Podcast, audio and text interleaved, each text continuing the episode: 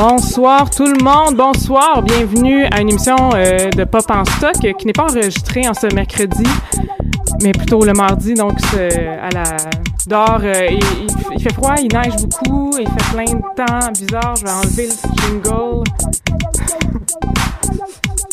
Bah, voilà. Bon, alors, et ce soir, on a aussi une première. On reçoit un invité spécial qui est avec nous de Kingston. Pierre-Luc, bonsoir. Bonsoir. Bon, yes, Bonsoir, ok, il y a des choses qui- Pierre-Luc. des choses qui fonctionnent. Euh, ça va bien? Oui, merci à vous. Et on a reconnu la, oui, ça va bien, on a reconnu la voix de Rachel Hippolyte, qui est souvent avec nous à Pop en Stock. Tout à fait. Pierre-Luc Landry qui nous appelle de Kingston, c'est bien ça? Oui, oui. Où euh, tu es prof au Collège Royal Militaire. Rachel qui est enseignante ici. On a une nouvelle invitée ce soir qui s'appelle Jean-Guy Forget, qui est étudiant en littérature à l'UQAM, comme plusieurs nouveaux pop en stock qui Et euh, moi, je m'appelle Hélène Lorrain, je suis euh, votre animatrice ce soir sur, te- sur cette émission qui est euh, consacrée à une figure bien particulière du, de la, de la musique contemporaine, de la- le- du paysage de la musique contemporaine. Kanye West, ce euh, rappeur connu euh, ou- pour son travail de production et aussi connu pour ses frasques euh, dans le monde des, célébrités. On le voit souvent faire la une, particulièrement depuis sa relation avec Kim Kardashian. On le voit donc souvent faire les unes des journaux à potins. Il y a quelques mois à peine, il a vécu un, breakdown spectaculaire qui a vraiment euh, euh, nourri beaucoup de spéculations. D'ailleurs, Rachel, tu vas nous parler de ça. Tout à fait. Et euh, il est né en 1977. Moi, je pensais pas que j'avais seulement 4 ans de différence avec lui. Je me sens vraiment très euh, underachiever maintenant.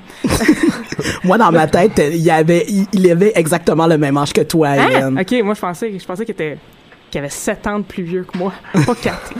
Très précisément 7 ans. Euh, donc, Pierre-Luc, toi, tu as lu la, la biographie de euh, Kanye West.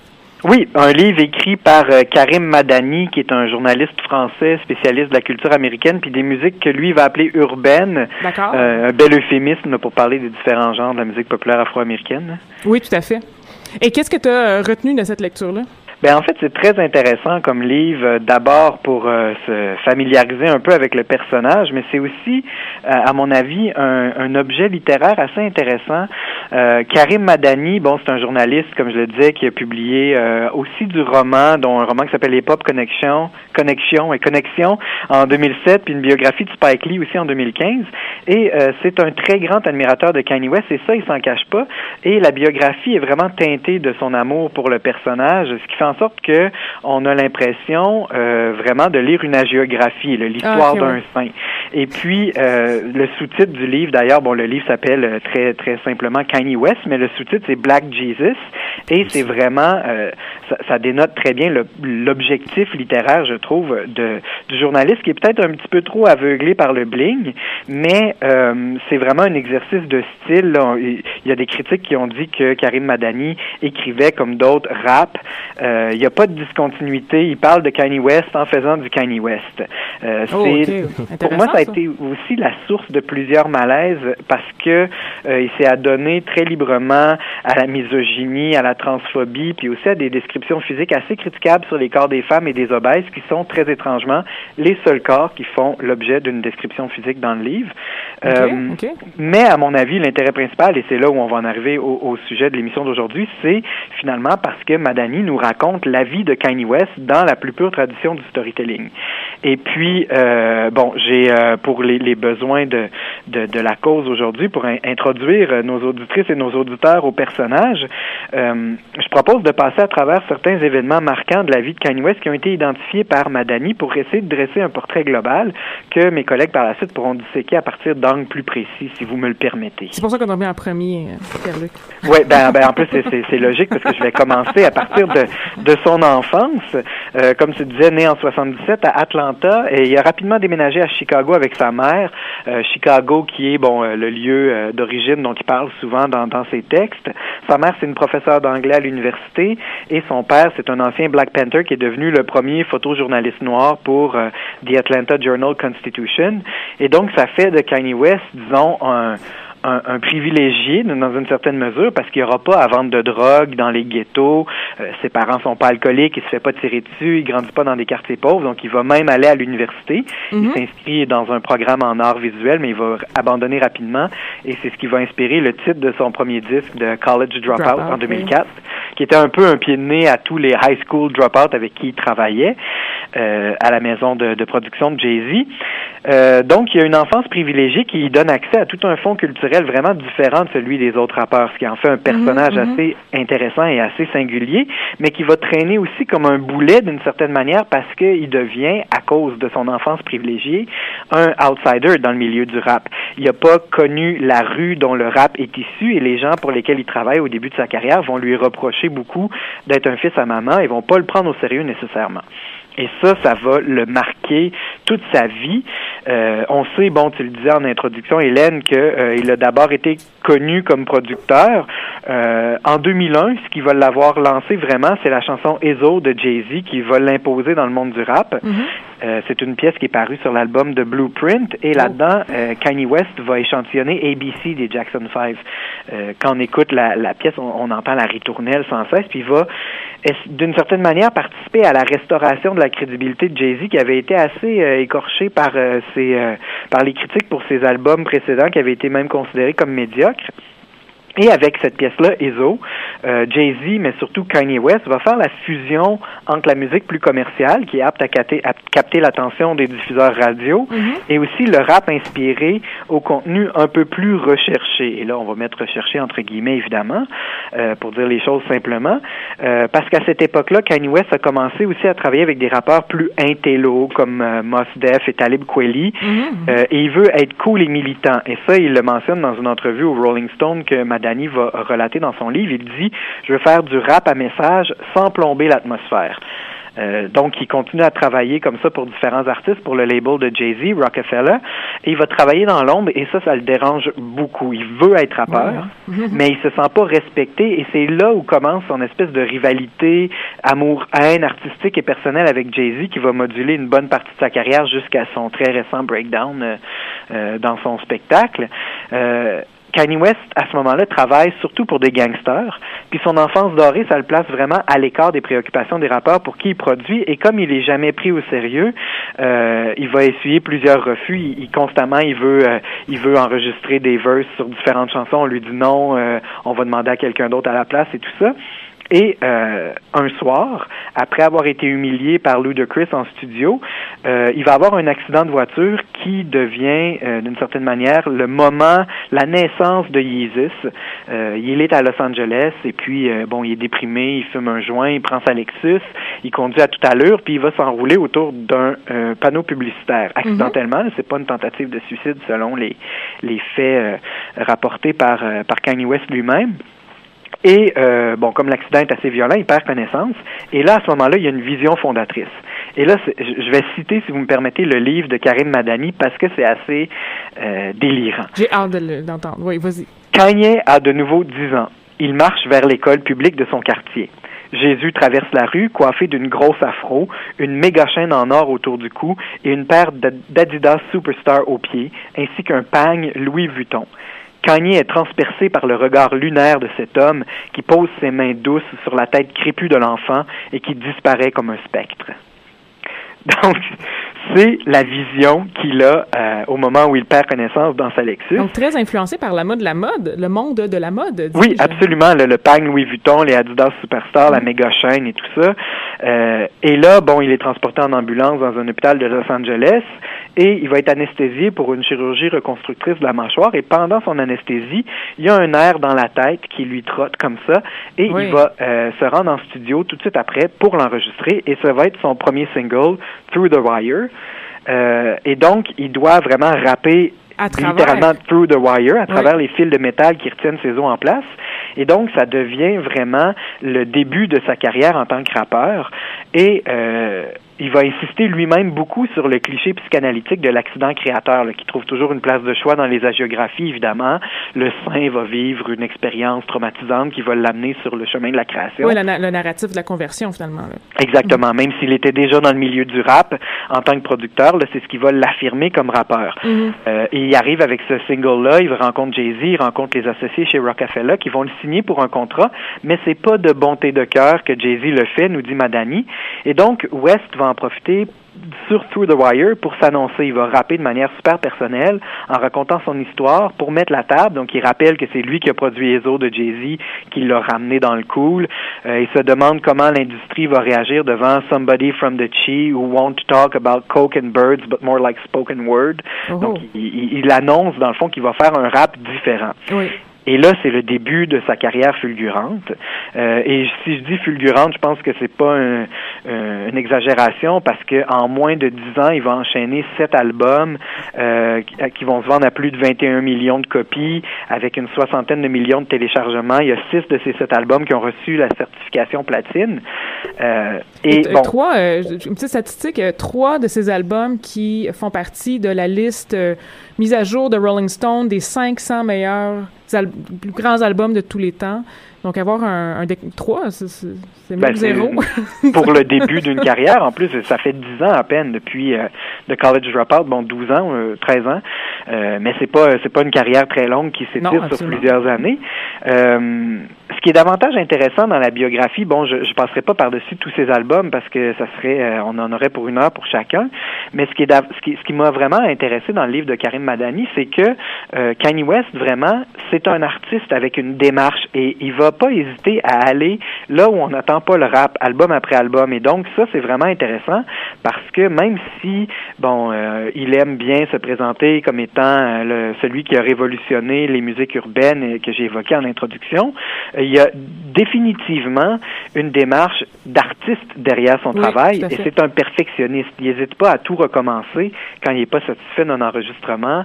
Euh, il y a une anecdote qui est intéressante par, euh, par rapport à The College Dropout, c'est que l'album a leaké avant sa sortie officielle mm-hmm. et Kanye West a décidé de retourner en studio pour réenregistrer complètement pour ah, produire un autre objet euh, pour pas se satisfaire de dire bon mais ça a leaké, c'est correct, on va y aller avec ça.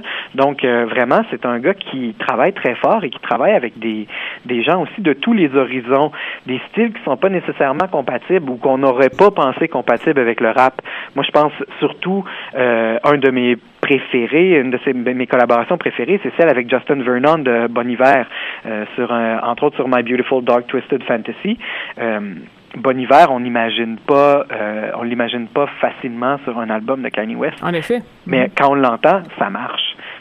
Et dans, euh, en tant qu'ancienne académique qui a euh, fréquenté beaucoup les colloques en études de la musique populaire, à chaque colloque où je suis allée, il y avait tout le temps une, une présentation sur Kanye et j'ai tout le temps été euh, flabbergastée justement du niveau artistique qu'on peut tirer des, Oui. euh, des œuvres de Kanye West, autant dans sa musique que dans ses vidéoclips qui sont euh, visuellement très très forts.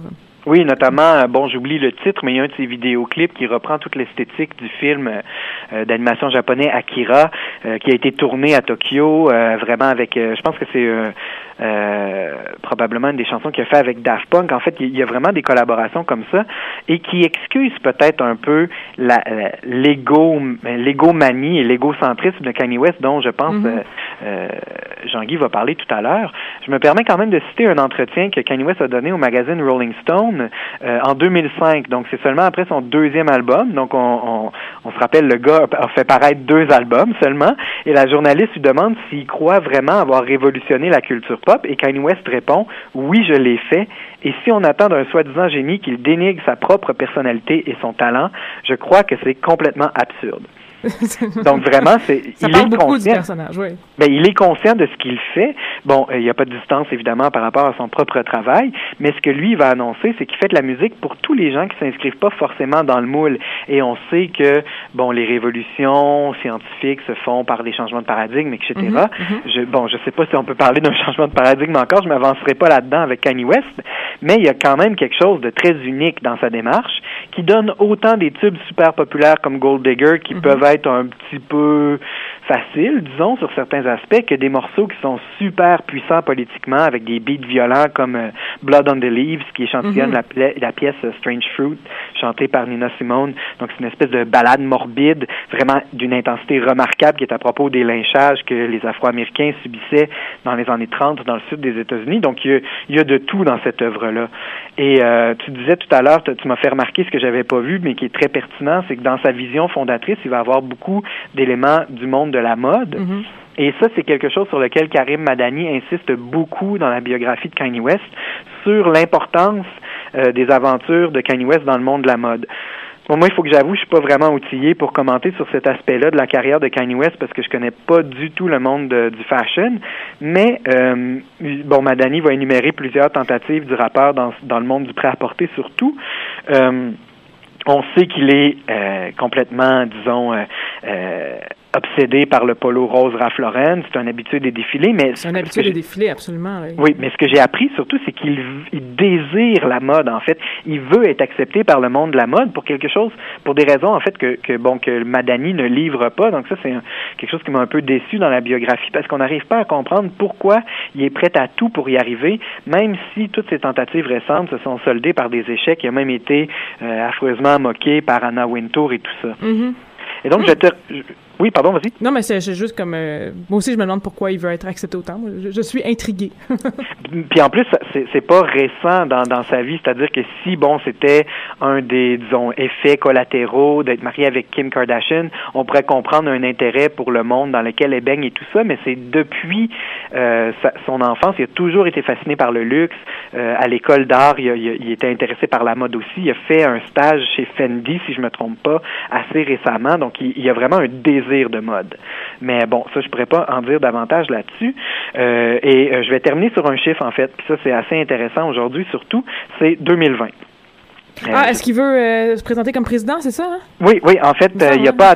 L'arrivée au pouvoir de Donald Trump là, cette année va peut-être changer les choses. Puis on a vu le- l'espèce de, de, de saga avec euh, sa possible participation à, à, à la sermentation et tout ça. Mhm. Euh, mais il n'a pas attendu les élections de 2016 là, pour annoncer qu'il envisage de se porter candidat au présidentiel de 2020. Euh, il l'a déjà fait à part- euh, dès 2015, qu'il l'a mentionné, et ça peut sembler absolument farfelu, Kanye West for President. Bon, mais à l'heure aujourd'hui de la politique spectacle comme on la je trouve que le scénario est pas si improbable que ça. Plus rien n'étonne. Non, c'est ça, plus rien n'étonne. Et Madani achève son ouvrage par un exposé des politiques qui seraient mises de l'avant par Kanye West. Et je dois avouer, euh, bien candidement, que j'ai presque hâte aux prochaines élections, tellement son programme semble intéressant. On trouve là-dedans des, des politiques antiracistes, Mhm. euh, une explosion de la barrière des classes sociales en politique, une réforme des lois sur les armes à feu, un désinvestissement dans les prisons à la faveur d'un réinvestissement en éducation, la décriminalisation des drogues douces, etc. Moi, je, je lis ça, j'ai l'impression d'entendre Justin Trudeau et l'optimisme niais des Canadiens de 2015. C'est déjà aussi euh, plus de politique que qu'est-ce que Donald Trump a dit. Ah, en effet, et c'est énoncé plus clairement. Incroyable. Oui, donc, euh, merci beaucoup, Pierre-Luc. Je, je t'invite à, à rester des notes, même si on entend un petit chut, euh, pour que tu puisses euh, commenter sur ce que Oui. les, les, les autres chroniqueurs ont à dire. Je Et- rendrai mon chut discret. Et pendant, en fait, tu parlais, il y a aussi on a un, un chroniqueur qui s'est ajouté à nous, Étienne Galarno. Bonjour. Bonjour. Et Bonjour. on n'a pas eu le temps de, de se présenter, donc qu'est-ce que tu fais dans la vie, Étienne? Abs- c'est- c'est- je, je fais ça live sur les ondes de, Oui, oui, oui. de, de Pop en stock. C'est absolument magnifique. Je suis un, en ce moment, je me pointe incognito à choc en tant qu'animateur à CISM depuis Oh. trois ans déjà. L'émission va voir ailleurs si j'y suis pour ne pas la nommer. Ainsi que beaucoup d'autres euh, projets. J'ai aussi euh, également entamé, euh, jadis, il y a plusieurs, plusieurs années de cela et qui sont pas encore terminées malheureusement, des études supérieures en musicologie à l'Université de Montréal Oh. avec un regard sur le rap et c'est, c'est un peu un running gag auprès de, au- auprès de mes amis, auprès de ma communauté, mais je vais l'ex- l'expliciter ici pour de vrai. Je caresse un peu l'idée de faire un doctorat en philosophie de l'art au sujet de l'œuvre de Kanye West et plus particulièrement à propos d'un enjeu. Je pense qu'on va euh, établir les prémices de tout ça dans ma chronique euh, finale euh, de l'émission. Il y a beaucoup de choses qui ont été qui ont été relevées. Je pense que je vais rebondir aussi sur des choses qui ont été dites parce qu'il y y a plusieurs éléments que je considère qui sont pas nécessairement explicités par rapport à Kanye qui sont particulièrement intéressants. Merci beaucoup. Et euh, Choc et, et C- CISM sont des amis. euh, Oui, bien sûr, bien sûr, on va saluer Will Morer là-dessus d'ailleurs. Euh, euh, Jean-Guy, que, que- que je t'ai introduit tout à l'heure, Jean-Guy, tu veux nous parler quelque chose que- qui est très présent dans le, dans- dès qu'on parle de Kanye West, son narcissisme. Oui, en fait, ben, c'est pas mal ce qui est central à comment que Kanye West est représenté dans les médias. C'est absolument impossible d'en parler sans mentionner son ego. Tout le monde, on dirait, le déteste à cause de ça. Euh, c'est tellement ancré dans sa persona que c'est commun de voir des gens qui parlent de lui comme un narcissique, mais ils seraient totalement incapables de cibler une chanson de Kanye ou un moment spécifique qui justifierait cette représentation-là. Ben, le I'm gonna let you finish. But first, Beyoncé had made the most, le meilleur vidéoclip de tous les temps. Mais c'est quand même assez intéressant parce que l'attention est pas portée sur lui, mais portée Oui, sur quelqu'un d'autre. là. Absolument.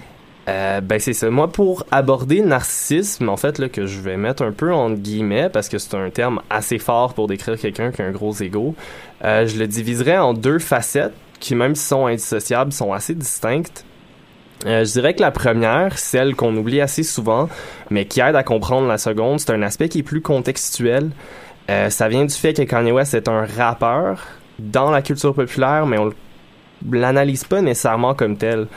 Euh, le bragade d'Ossio, ce qui est ce qu'on peut définir approximativement comme l'art de se vanter, d'être arrogant et prétentieux dans le rap, ce qui est comme l'envers de la médaille du rap explicitement politique. Ben, on peut le remonter jusqu'au balbutiement du rap, puis en trouver dès les années 80 là, sans problème. C'est un peu sur ce principe-là que s'est fondé le battle rap new-yorkais, puis on a vu des icônes comme Eric B. Rakim faire ça, ce qui leur a permis, entre autres choses, évidemment, de passer à l'histoire. Puis une fois qu'on va quelques décennies plus tard, on regarde la carrière de Kanye, puis on voit un artiste populaire qui fonctionne selon les codes du rap qu'ils sont dans leur propre champ.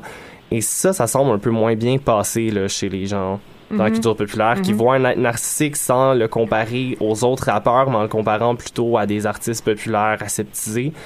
Euh, on oublie complètement le fait qu'au pic de sa carrière en 2005-2008, Lil Wayne s'autoproclamait le best rapper alive, que le surnom de Jay-Z, Hova, c'est un raccourci de J. Hova qui vient de l'idée qu'il soit un God MC. Oh, OK. Euh, Donc ouais, euh, Kanye en refusant d'adhérer à ces normes-là d'une culture populaire qui, on va pas se le cacher, là, est majoritairement blanche, là, qui demande que l'artiste soit humble, euh, c'est une sorte d'acte de résistance pour Kanye. Il refuse totalement de s'adapter, il garde la même posture constamment et s'impose dans la culture populaire d'une manière qui est beaucoup plus difficile à accepter que par exemple Drake qui est un artiste Ouais. quasi irréprochable avec un petit sourire d'Hollywood, ou Jay-Z, qui est quasiment plus un homme d'affaires qu'un rappeur rendu là dans sa carrière. Là. Parce que même si Kanye il fait un rap qui est facile à consommer, euh, puis qui est ouvertement et grandement influencé par les autres genres musicaux, Mhm. son attitude reste fortement ancrée dans les tropes du rap. Mhm, mhm. Dans l'histoire du rap, euh, tu fais bien de le souligner, ça s'est basé sur des espèces de concours de rue, que c'est qui finalement qui, a- qui présente euh, le plus gros ego et, et qui, qui- Les, Ben, les exemples de le battle rap, c'est une, c'est une bonne... précisément dans le Bronx là, c'est ça.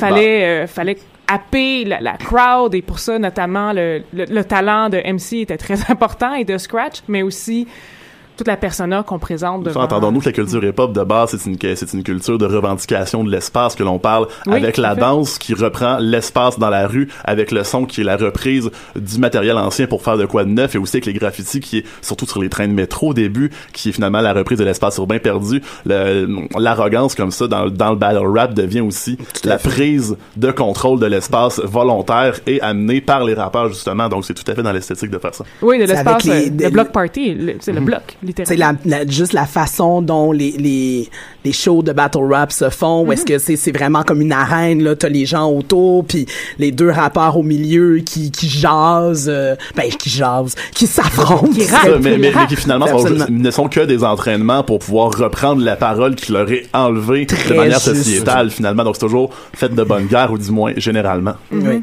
Ouais, ouais. Euh, Puis l'autre aspect dans tout ça, hors un peu du contexte du rap, c'est un aspect qui est un peu plus subtil, plus personnel.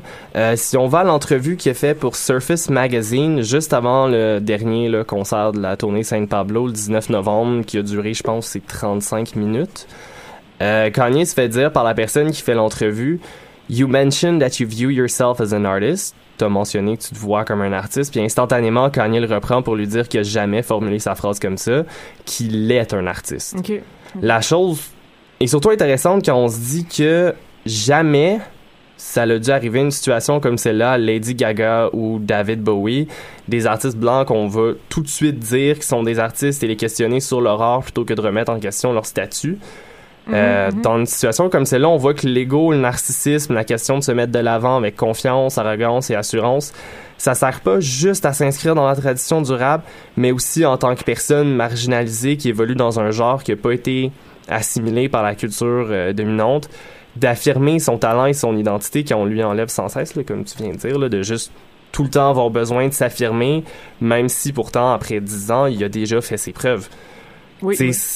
C'est bizarre qu'on demande encore à Kanye West de faire ses preuves en public quand il fait partie des artistes qui ont reçu le plus de Grammys de l'histoire. Il y en a Mhm. 21, ce qui est beaucoup plus que tous les autres artistes de son âge.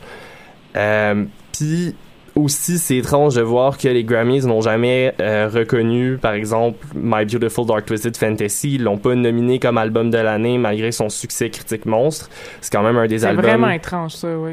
Ouais. Euh, parce que ça l'a quand même très bien vendu Oui. et c'est considéré par Metacritic comme un des albums qui a reçu le plus de bonnes critiques de l'histoire up there avec euh, Revolver des Beatles par exemple. Oui, c'était vraiment unanime, puis c'était...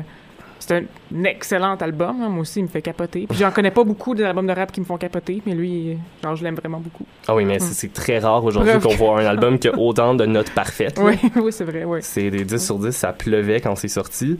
Faut pas aussi oublier qu'il y a seulement deux albums rap dans l'histoire des Grammys qui ont gagné album de l'année, soit Speaker Box Love Below et The Miseducation of Lauryn Hill, Mhm. respectivement par Outkast puis Lauryn Hill, qui sont des albums qui versent beaucoup dans le R&B en fait, qui est quand même un genre plus accepté que le rap dans l'espace public. Euh, c'est aussi euh, sur un aspect similaire qui va se pencher dans une entrevue de une heure avec Zane Lowe pour la BBC quand il parle de la chanson I Am a God où est-ce que le message avait pas trop passé, les gens étaient vraiment choqués qu'ils osent dire qu'ils sont un god, pourtant comme j'ai dit, ça se voyait déjà avec beaucoup de rappeurs avant. Et il disait, est-ce que c'est plus facile à accepter si j'avais dit je suis un gangster, je suis un pimp, des images qui correspondent beaucoup mieux à l'image qu'on véhicule d'un rappeur. Mhm. Euh, on n'a aucun problème socialement vouloir mettre à leur place ceux et celles qui sortent de l'étiquette. Et c'est pour ça que quelqu'un comme Kanye West a vraiment besoin de constamment mettre de l'avant qui est une personne talentueuse, même si ça semble parfois exagéré, mais c'est qu'il a besoin de faire un effort supplémentaire par rapport aux autres artistes pour être accepté par son milieu, autant dans la musique que dans la mode. Euh, pour rebondir un peu sur ce qui a été dit avant, Kanye West a un énorme focus sur la mode parce qu'il croit que c'est ce qui influence le plus la vie des gens, parce que tout le monde porte des vêtements et les célébrités sont jamais pris au sérieux par le monde de la mode qui est super élitiste et surtout super blanc. Oui, c'est vrai que... Euh, puis aussi, on va souvent se concentrer juste sur ses déclarations loufoques, même si dans le même élan, il va dire quelque chose qui serait euh, plus logique ou qui viendrait ajouter une nuance à ce qu'il va dire. Euh, par exemple, euh, dans le concert pour VH1 Storytellers, où est-ce qu'il chante la chanson Touch the Sky, il mentionne My greatest pain in life is that I will never be able to see me perform. Euh, ce qui était une citation que j'ai vu beaucoup circuler sur les médias comme une preuve de l'ego démesuré Oui, de oui. Kanye West.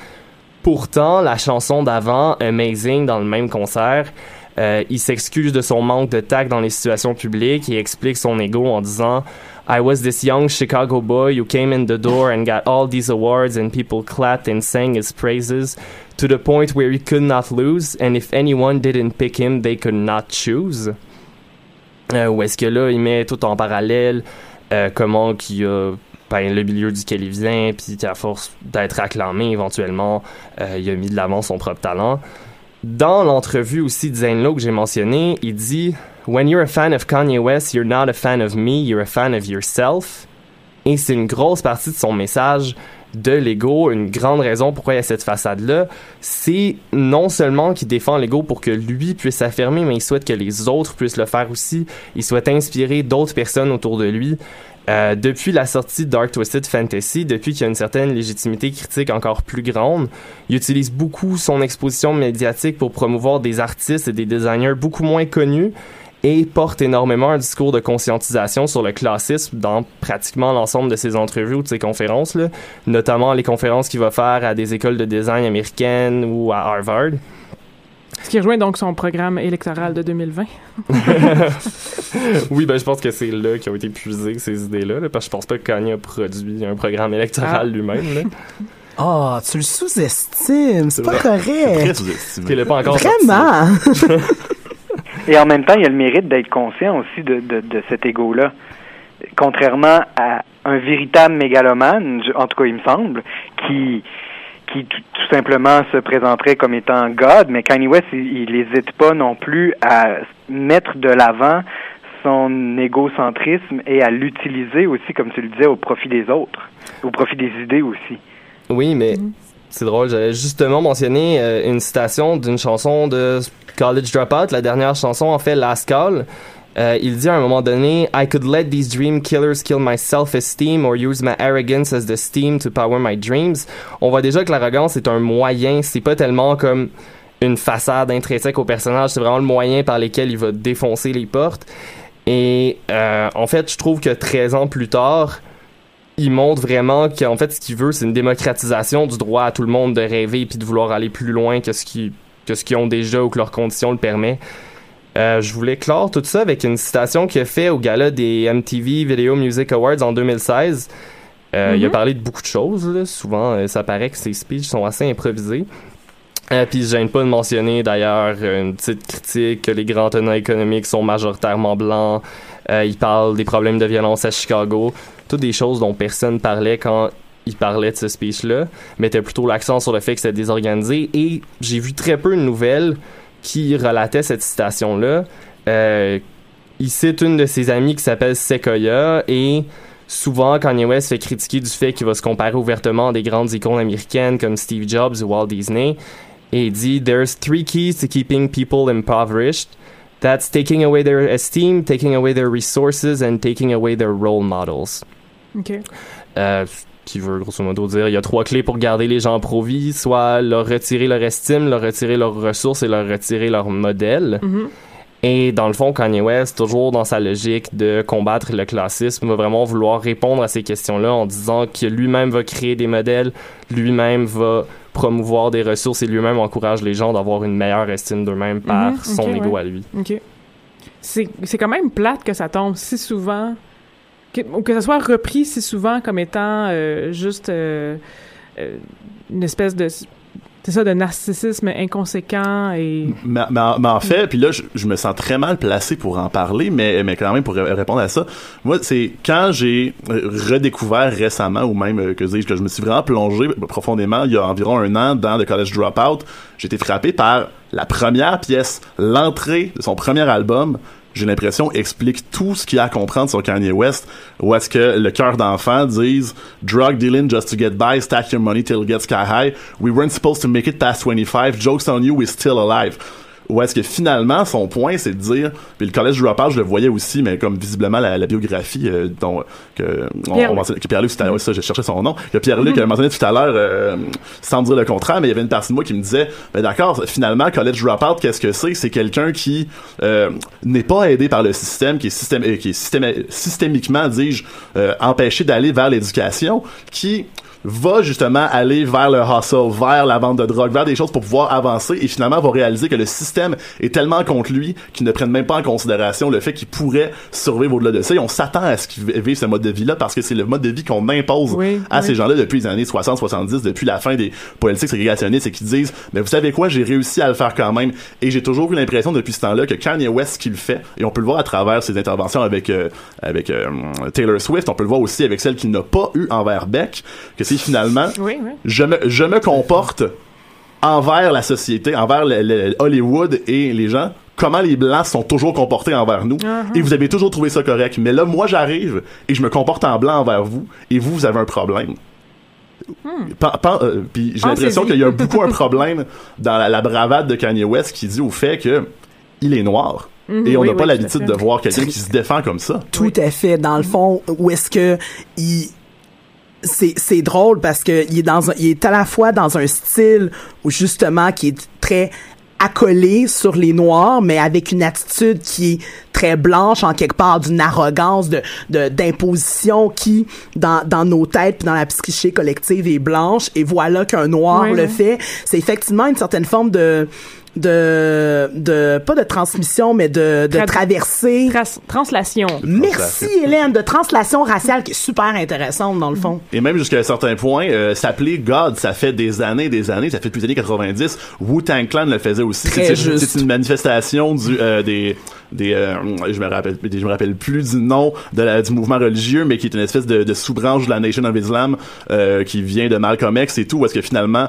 Dieu c'est euh, l'être humain parce que si tu le déclines Allah c'est arm leg leg arm head. Donc c'est l'homme en tant que tel et la femme et la terre. Donc il y a plein de rappeurs qui disent ça. Jay-Z est un croyant de ça aussi. Je cherche toujours le je sais que c'est les quelque chose pour cent mais je sais plus si c'est les 9% ou les les, les 10% mais bref. Je vais je vais revenir avec ça un peu plus tard peut-être. On mais toujours on se m'en souvient plus non plus. Pourtant tu m'as vu faire une conférence là-dessus à l'Université Montréal l'an dernier mais bref euh, toujours toujours est-il que lui qui prétend ça c'est ça passe mal parce que c'est pas un code qu'on reconnaît mais dans l'espace Five public percenters. Five percenters merci beaucoup et donc euh, puis quelqu'un, euh, une autre conférencière que j'avais vue, elle aussi, j'ai oublié le nom, c'est pas grave, disait, oui, il peut revendiquer que c'est un dieu, mais à quelque part, toute la complexité de Kanye West arrive du fait qu'il prétend que c'est Dieu. Pourtant, s'il va dans un restaurant, il peut très bien se faire appeler le nègre aussi. C'est ex- encore présent, puis il doit encore Oui. lutter pour ça. Oui. Puis doit justifier du fait de dire comme oui non mais j'existe, je suis je, je, je suis Dieu pour mon monde à quelque part aussi s'il veut être représentant pour, euh, messianique pour euh, une population. C'est un rôle, c'est un rôle modèle aussi dans le fond. euh, D'où le fait que il- il peut euh, sembler se mettre au-dessus, mais parce qu'il sait aussi la portée de son rôle. tu sais. Mais après, où est-ce que la, la fiction et la, mettons, la- mettons les guillemets, la mégalomanie prend le dessus par rapport au personnage et au statement artistique? Ça, c'est dans la complexité la- et le, le côté fascinant de la figure de Oui, Kanye West. Et on, va poursuivre euh, avec euh, Rachel. On va pas aller en chanson parce que le temps passe. C'est super intéressant. Euh, Rachel, tu veux nous parler des, des, euh, des enjeux de santé mentale qui ont été soulevés avec le dernier breakdown de Kanye sur scène? Oui, effectivement, qui a eu lieu à la mi-novembre euh, 2016. Euh, en fait, c'est que ce qui m'avait amené à vouloir euh, parler de ce sujet-là, c'est que on l'évoque beaucoup. Jean-Guy en a parlé avec le narcissisme. Quand on parle de Kanye West, on va le traiter automatiquement de fou. Oui. C'est un personnage. En fait, les deux mots qui reviennent le plus souvent, c'est c'est un personnage et c'est un fou. Même lorsqu'on avait commencé à planifier euh, l'émission de Kanye West il y a un certain temps, un, de- un des collaborateurs a carrément écrit OK, est-ce qu'on va parler de la période où est-ce qu'il était un producteur ou de celle où est-ce qu'il est devenu un fou personnage. Donc déjà là de l'évoquer c'est c'est comme si cette hospitalisation force aussi à s'attarder sur le fait qu'il est devenu un, un sur cette épithète de fou là et euh, donc, dans le fond, de voir à la fois le fait que ce soit un homme noir dans ce milieu-là du hip-hop, qui est quand même questionnant pour des questions de santé mentale, pour... euh, La musique, euh, l'industrie de la musique populaire euh, est extrêmement dure sur la santé mentale. absolument. C'est. Absolument, c'est pas c'est pas seulement sur le hip-hop là, sur le hip-hop, c'est pas seulement le hip-hop comme tel.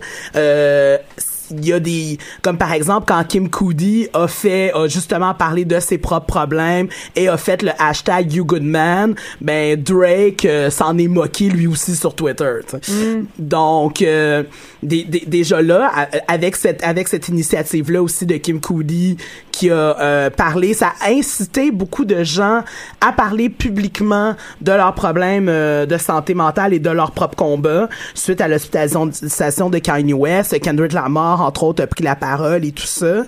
Euh, Mais il a aussi été ridiculisé. là. C'était vraiment soudainement euh, le, le- le pauvre petit Kanye West. absolument. blablabla.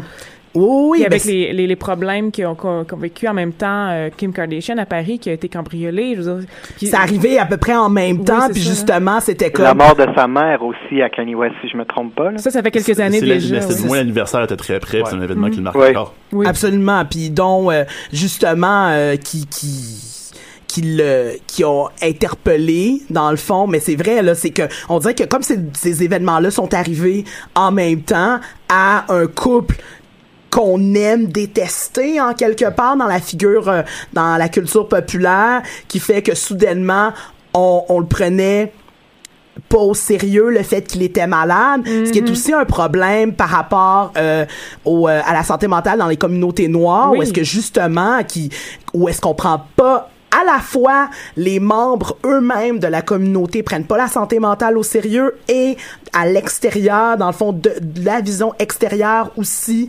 les problèmes de, de santé mentale qui sont euh, ressentis par la communauté noire sont pas pris au sérieux. Historiquement, parce que euh, dans, dans, mettons, dans les religions euh, et les traditions caribéennes et afro-caribéennes, euh, le vaudou, à titre d'exemple, m'a prendre, un exemple que je connais. Euh, le vaudou, est-ce que euh, pour entrer en communication avec les divinités, avec les esprits, il faut se mettre dans un état de transe? Qui peut ressembler à certains symptômes de psychose ou de schizophrénie, entre autres, euh, ce qui n'aide pas nécessairement à se faire prendre au sérieux. Si tu fais une psychose, ce qui est arrivé à Kanye West, en fait, son fameux, euh, son fameux breakdown a été aussi une psychose, c'est automatiquement, non seulement il est pas pris au sérieux parce que c'est Kanye, mais ensuite, historiquement aussi, il va pas être pris au sérieux parce que... Euh, euh, automatiquement, on va faire ah, mais dans le fin fond, vous savez, euh, euh, parce que c'est associé à des traditions, euh, au mal aussi, euh, ça va nécessairement qui- pas être pris. qui, qui ont l'air qui ont l'air comment dire ça, ça a l'air d'être joué moi les trans là j'étais encore un peu comme are you guys faking it? Je- Oh, oui. donc euh, Je, je oui. pourrais, je, je ne vais pas faire ça euh, en onde, mais j'ai déjà vécu une expérience de ce genre. C'est très étrange. Euh, mais, mais dans, dans, dans notre monde blanc justement habitué au saut puis à être tout le temps comme très très droit puis les moments où on, on, on pète on se pète la fuse c'est les moments où on prend des drogues absolument. tandis que là, c'est pas le cas. là. là c'est ça c'est ça Oui. ça, ça, ça devient comment une psychose euh, ça devient vraiment co- comment expliquer ça comment rationaliser ça? Puis effectivement donc toute crédibilité est perdue puis c'est ça devient comme Absolument, tu sais, c'est c'est aussi une des affaires, une des critiques aussi qui peut être faite puis qui est faite par plusieurs euh, personnes euh, justement de la communauté afro-américaine, c'est de dire que de percevoir euh, ces entrées ces entrées en transe là comme étant le mal, c'est aussi accoler de ces traditions là au Christ euh, d'accoler le christianisme à ces traditions là, ce qui est une certaine forme de colonialisme. Oui. Et là, à ce moment-là, qui fait qu'on ne traite pas ces gens-là convenablement parce qu'on les traite avec une loupe blanche de la religion, euh, d'une religion euh, traditionnellement blanche. Impérialiste. Merci! Impérialiste, tout à fait. Euh, ce qui est pas tout, donc, tout est pas tout à- tout est pas net là-dedans. La critique du colonialisme aussi pourrait être mise là-dedans, euh, dans- pour la raison pour laquelle, euh, justement, peut-être qui expliquerait euh, la vision qu'on a eue de, de du breakdown de Kanye West comme étant quelque chose de pas sérieux, tu sais. Alors qu'on n'a pas de difficulté à comprendre un artiste qui a des problèmes de santé mentale habituellement, là, ce qui est complètement paradoxal. Je- on n'a qu'à penser à Fiona Apple, que Kanye West aime beaucoup, qui a eu plusieurs épisodes comme ça de dépression majeure, euh, qui, à mon, à, à mon, en tout cas, à mon souvenir, n'a pas été traité avec autant de condescendance non mais c'est une les femme médias. aussi les Oui. femmes sont des petites choses fragiles euh, C'est vrai, c'est vrai. Oui. Euh, cela dit, dans, dans, dans, dans le monde de l'art, effectivement, la maladie mentale est quelque chose euh, associé au blanc est quelque chose de très, euh, comment dire, c'est pratiquement obligatoire. Il faut que tu en aies une. C'est souvent c'est moteur de création. C'est quelque chose qui est extrêmement souvent discuté dans les autobiographies aussi de, de, ou les, les biographies de stars comme étant une espèce de euh, de moment rédempteur ou de une planche de salut pour pouvoir continuer ensuite de faire de l'art qui qui, qui vaut plus la peine, là, qui est vraiment euh, ancré dans une espèce de réalité qu'il n'y avait pas avant. Euh, c'est- Absolument. C'est très, très... Le moment de la maladie mentale chez l'artiste, personnellement chez l'artiste masculin, est, est très important. C'est comme un... C'est presque un, un moment de virilité, justement. Absolument, mais tu- parlais du fait que la santé mentale qui était perçue comme un problème de blanc, c'est aussi une des raisons euh, qui fait que beaucoup de gens dans la communauté afro-américaine et noire en général, les communautés noires osent pas consulter parce que pour eux, c'est justement exactement qu'est-ce que tu disais, c'est perçu comme étant un problème de blanc et un problème de riche. Ce qui, en fait, dans le cas de Kanye, d'ailleurs, il a un mais pas l'autre, donc les riches mais pas blancs. Euh, ce qui fait, j'imagine aussi qu'il a dû créer le fait qu'il ait pas été pris au sérieux, parce que si on dit, ah, vous savez, la maladie Ah oui, mentale, c'est nécessairement un problème de riche, donc c'est normal, tu sais, exactement un peu qu'est-ce que tu disais avec aussi la figure de la f- masculine, comme il faut que tu en aies une, ça fait partie du mythe en quelque part, tu sais. Mais en même temps, ce qui est assez, hum, je sais pas, particulier par rapport à son cas, c'est par exemple avoir fait des sorties publiques où est-ce qu'il va avoir ouvertement parlé du fait qu'il se sent responsable de la mort de sa mère et que ça l'a amené à avoir des idées suicidaires. Et pourtant, quand Jay Leno l'a interviewé par rapport à l'affaire de Taylor Swift, la première chose qu'il lui a dit, c'est comment tu penses que ta mère ben, en fait, qu'est-ce que ta mère penserait de cet événement-là, ce qui a causé à Kanye West d'avoir un breakdown sur le plateau? On est comme, on est capable de reconnaître que c'est grave que les artistes doivent passer par là, mais pour Kanye West, c'est jamais pris au sérieux. On lui remet d'en face la Oui, mort de oui, sa oui. mère carrément, tu sais. Absolument. C'est vraiment très rude de la part de Jay Leno. Comment? Je n'étais pas au courant de ça, puis je suis comme, non, non, non. Ouais, ouais, ouais. Non, effectivement, c'était. C'est, ça manquait de classe, comme on dit. Mais euh, non, c'est ça. Donc, c'est aussi euh, à la fois un des probablement une des raisons pour lesquelles ça n'avait pas été pris au sérieux, aussi le fait que, ben, c'est une personne riche dans le fond. Euh, chez les femmes, tu sais, on parlait des femmes avec euh, Fiona Apple.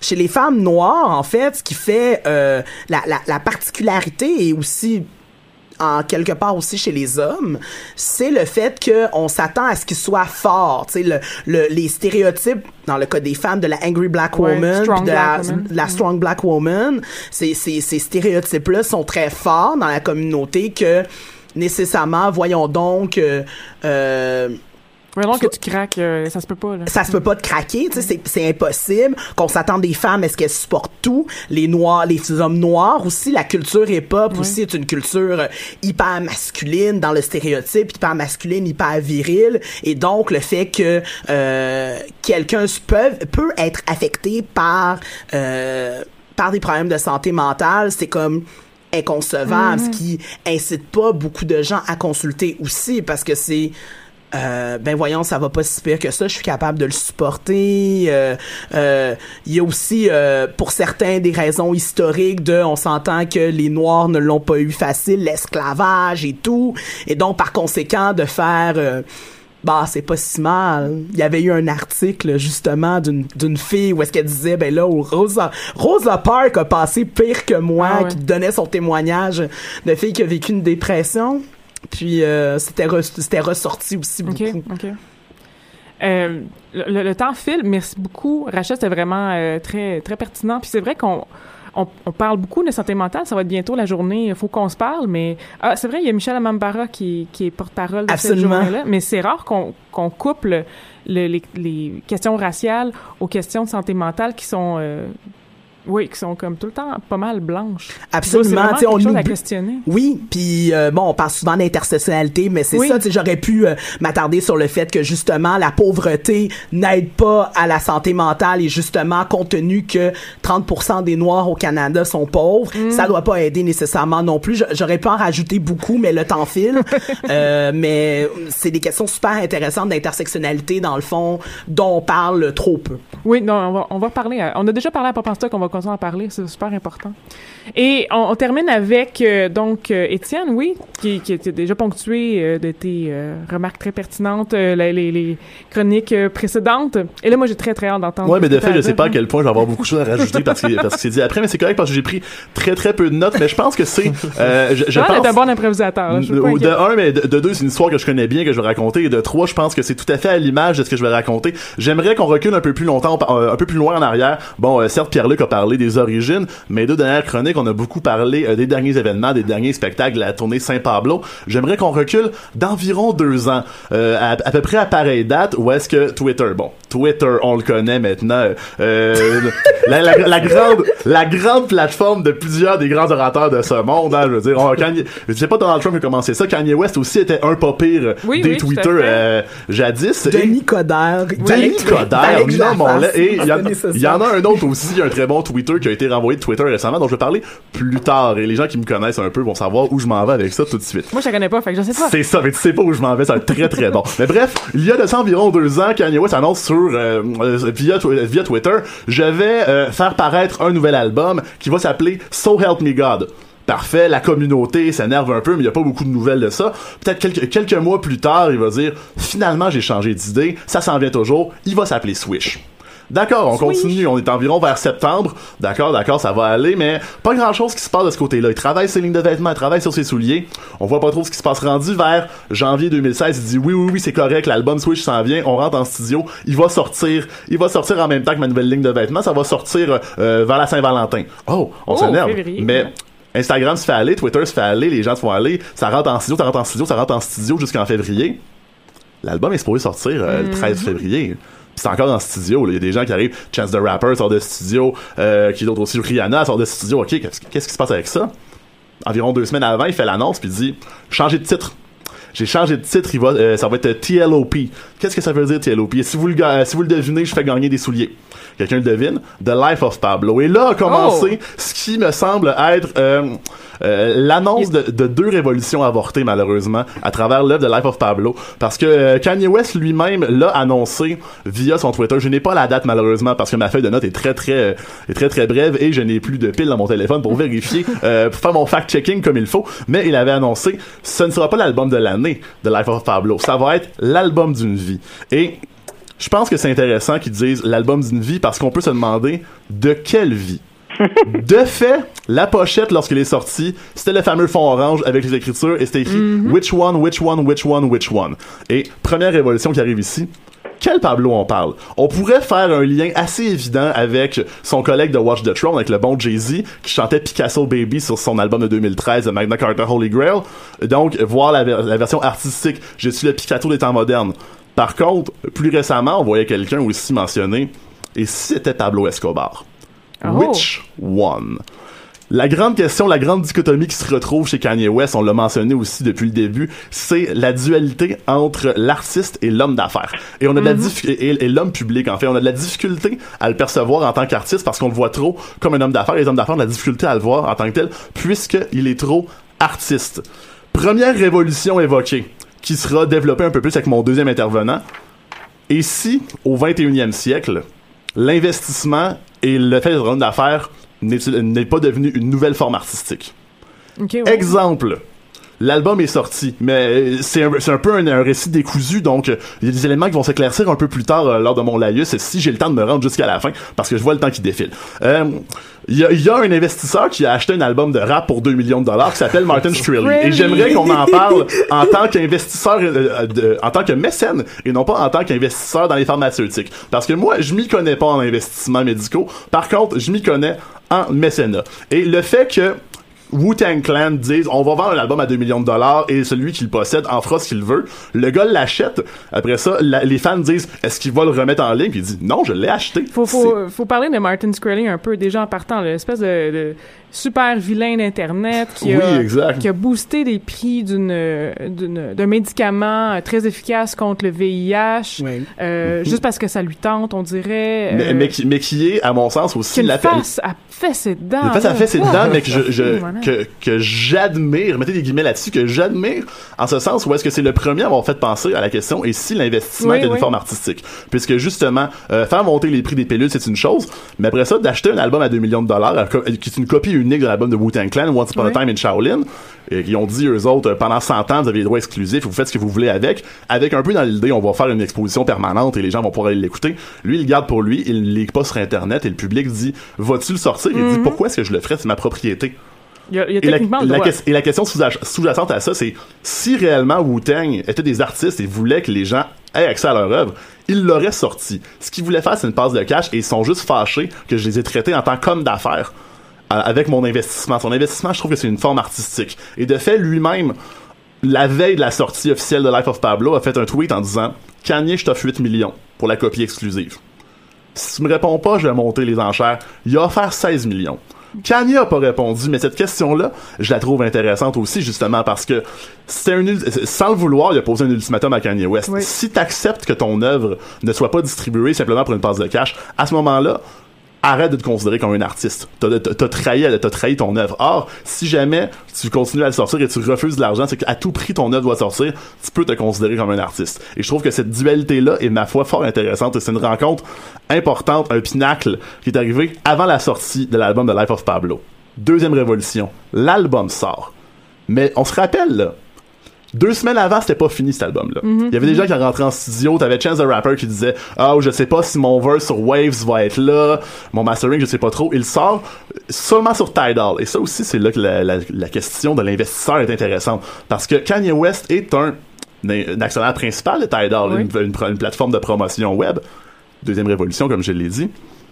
Il sort juste là-dessus. Le lendemain, il ressort une autre version en disant Ah, Chess n'était pas content avec le, le mastering de Waves, j'en sors une nouvelle version. Il a dit qu'il sortirait jamais sur Apple Music. Finalement, trois mois après, il l'a sorti. Mais pendant les trois mois où l'album était juste sur Tidal, pas de copie physique, pas en vente. Ce qu'on avait là, c'était peut-être la nouvelle manière de penser la musique, ou du moins de penser la manière de commercialiser la musique. On a peur, on a peur du streaming, on a peur du piratage. Qu'est-ce qui arrive si ton album n'est jamais terminé? Ah, finalement, le mastering n'était pas bon. Ah, finalement, j'ai rajouté un verse. Finalement, j'ai rajouté une tune. Finalement, je l'ai enlevé. Tu pourras jamais le télécharger, cet album-là. Parce que si tu le télécharges, tu n'auras pas la version finale. Puis la version finale, c'est peut-être celle-là qui compte. Tu pourras jamais revenir dedans. Donc, j'ai besoin de payer mon abonnement mensuel. Je vais toujours payer pour l'avoir, pour y avoir accès, sinon j'aurais jamais accès à l'œuvre finale complétée. Finalement, il l'a terminé son album, il l'a mis sur, sur Apple Music, c'est terminé. Mais Moi aussi, j'ai quelque chose à dire. A- De manière euh, un peu old school aussi, il y avait Beck qui avait un album euh, juste en partition. Mhm. euh, que là, c'était aux, aux usagers de le compléter finalement. Donc, il y a- y des. y Mais à quelque part, tu, tu- tu l'achètes une fois, tu fais une photocopie, c'est fini. L'autre, Oui, oui, oui, oui, c'est différent, mais il y a quelque chose de l'ordre du euh, des, nouvelles commercialisations Effectivement. de la musique. et il, il a, il a ouvert pendant un instant cette, cette brèche-là où est-ce qu'on dit l'artiste fait l'album d'une vie, l'album qui est sans fin. J'ai Ah, des thématiques, j'ai des- idées comme ça. Mon prochain album, je peux le sortir physique, avoir une thématique précise. Il parle de, de TurboGrafx 16 qui va sortir en 2017. Peut-être, on verra bien. Euh, il peut y avoir des choses, mais si il avait décidé, ah, celle-là, elle me plaît moins, je vais la mettre, euh, ou elle marche moins dans l'esthétique, mais elle me plaît beaucoup, je vais la mettre sur Life of Pablo. Donc, un album, ouais, un album d'une vie comme L'album, la question, ça va toujours être, euh, ça pourrait être une œuvre artistique extraordinaire, mais aussi une œuvre commerciale vraiment intéressante. Donc, Oui. finalement, euh, pour conclure, je pense qu'on peut reprendre des paroles de, justement, une pièce de l'album, euh, Life of Pablo, qui est No More Parties in LA, où est-ce que, il, il, a scandé déjà à ce moment-là, I feel like Pablo when I'm working on my shoes, I feel like Pablo when I see me on the news. When I see me on the news, est-ce que c'est l'homme d'affaires, l'homme qui travaille ses souliers, l'artiste, The Life of Pablo, which one? Bravo! Donc, mais euh, super, euh, vraiment de très des idées super intéressantes, Étienne. Merci beaucoup. Euh, on va se quitter là-dessus. Merci beaucoup, Pierre-Luc, qui est Merci toujours à au, vous. qui est toujours au téléphone. Je suis toujours là. Oui, c'est ce qui est resté tout le long. Bravo. Et de, nous justement, merci d'avoir pris le temps de pendant une heure de rester au téléphone. C'est quand même. C'est que pour pas voir stock que Oui, ça. On honoré. Euh, merci Rachel, merci Jean-Guy et merci Étienne. Euh, on va se quitter sur une chanson, justement euh, celle que qu'au début on voulait faire passer euh, euh, en milieu, mais on va se terminer, on va se quitter là-dessus. Euh, re- restez à l'encours des prochains épisodes de Pop en stock. On va euh, vous apporter des sujets très intéressants au courant des prochaines semaines. Sujet que j'ai complètement oublié en ce moment. mais Don't ça, Gilmore Girls. Merci, Gilmore Girls. Il va y avoir Babysitters, il va y avoir... euh, Ah, c'est ça, j'ai plein de blancs. Donc, euh, euh, passez une bonne soirée. Mon nom est Hélène Lorrain. Au revoir.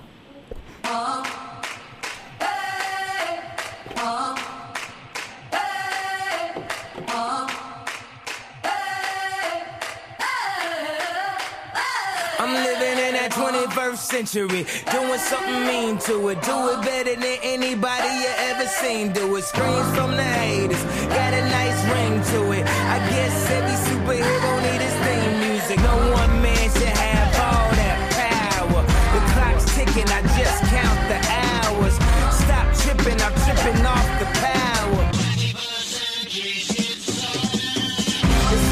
broken, the schools closed, the prisons open. We ain't got nothing to lose. Everybody we rollin', huh? Everybody we rollin' with some light skinned girls and some Kelly Rollins. And this white man world, we the ones chosen.